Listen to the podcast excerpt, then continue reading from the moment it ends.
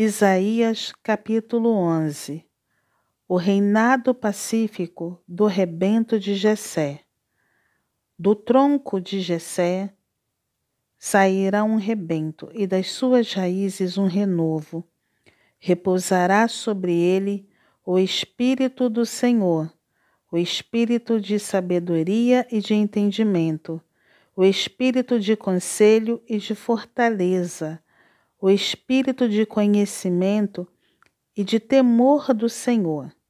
Deleitar-se-á no temor do Senhor, não julgará segundo a vista dos seus olhos, nem repreenderá segundo o ouvir dos seus ouvidos, mas julgará com justiça os pobres e decidirá com equidade a favor dos mansos da terra ferirá a terra com a vara de sua boca, e com o sopro dos seus lábios matará o perverso.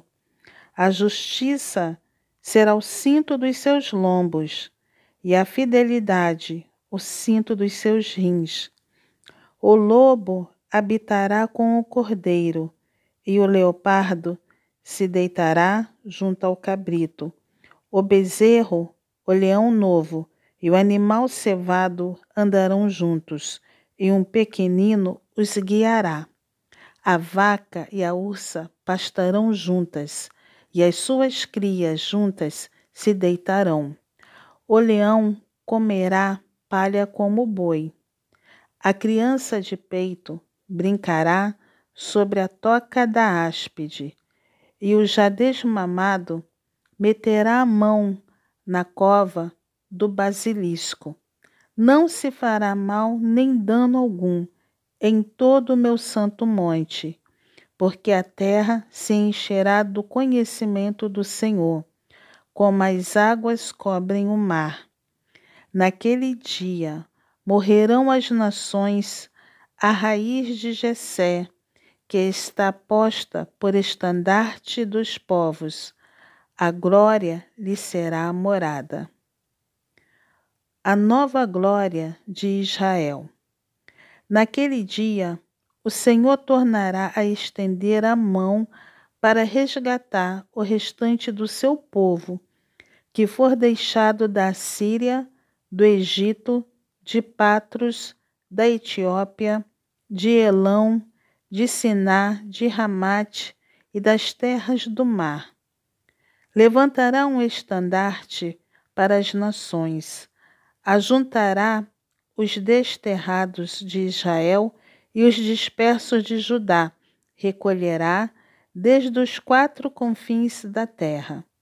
Afastar-se-á a inveja de Efraim, e os adversários de Judá serão eliminados.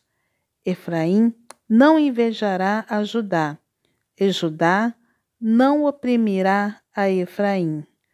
Antes, voarão para sobre os ombros dos filisteus ao ocidente.